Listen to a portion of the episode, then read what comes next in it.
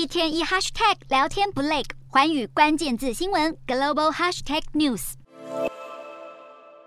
节的寰宇大话题要带您来关注这两位重量级人物：特斯拉执行长马斯克和甲骨文创办人艾里森。他们与中国的商业利益庞杂，疑似间接涉入了共军对台军事行动。好，这是由北约的内部资深官员日前接受了中央社访问的时候，他点名马斯克和艾里森两人间接参与了共军对台军事行动。好，您一定还印象深刻。马斯克曾经提到，让台湾成为中国的特别行政区是有助于解决台海紧张情势。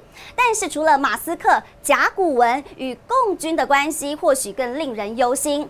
知情人士指出，裴洛西今年八月访台期间，北京在台湾周边进行了大型军事演习，而中国企业腾讯收集到的大数据以及甲骨文的云端运算技术，也在当。当时啊，首度用在建立整体作战图像，协助共军呢进行战略战术的决策。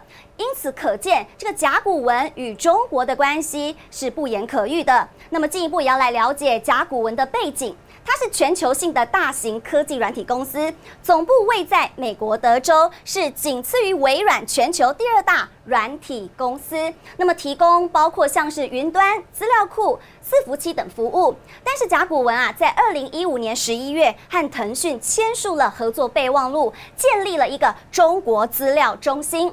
好，并且在二零一七年也宣布与腾讯建立战略联盟。同年呢，腾讯又购入了电动车大厂特斯拉，大约有百分之五的股份。好，当时啊，特斯拉执行长马斯克他也称腾讯是特斯拉的投资人与顾问。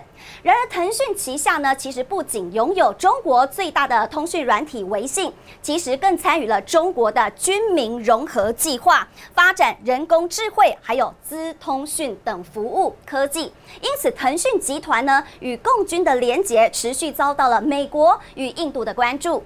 有一名甲骨文前业务主管就预估啊，中国市场。占甲骨文全球营收大约有百分之二十五，甚至甲骨文还积极的在中国推销军工业，还有军事数据平台以及云端运算技术。那么西方情报官员呐，更预估甲骨文可能直接、间接取得了至少十亿美元，大约有新台币三百一十六亿元。解放军的。取得这个云端运算的这个合约，但是除了替解放军提供服务以外，根据报道，美国国防部、还有国土安全部以及美国 NASA 等营运，其实全依赖甲骨文管理软体和技术。同时，也有二十三个北约成员国，他们也使用了甲骨文的应用程式。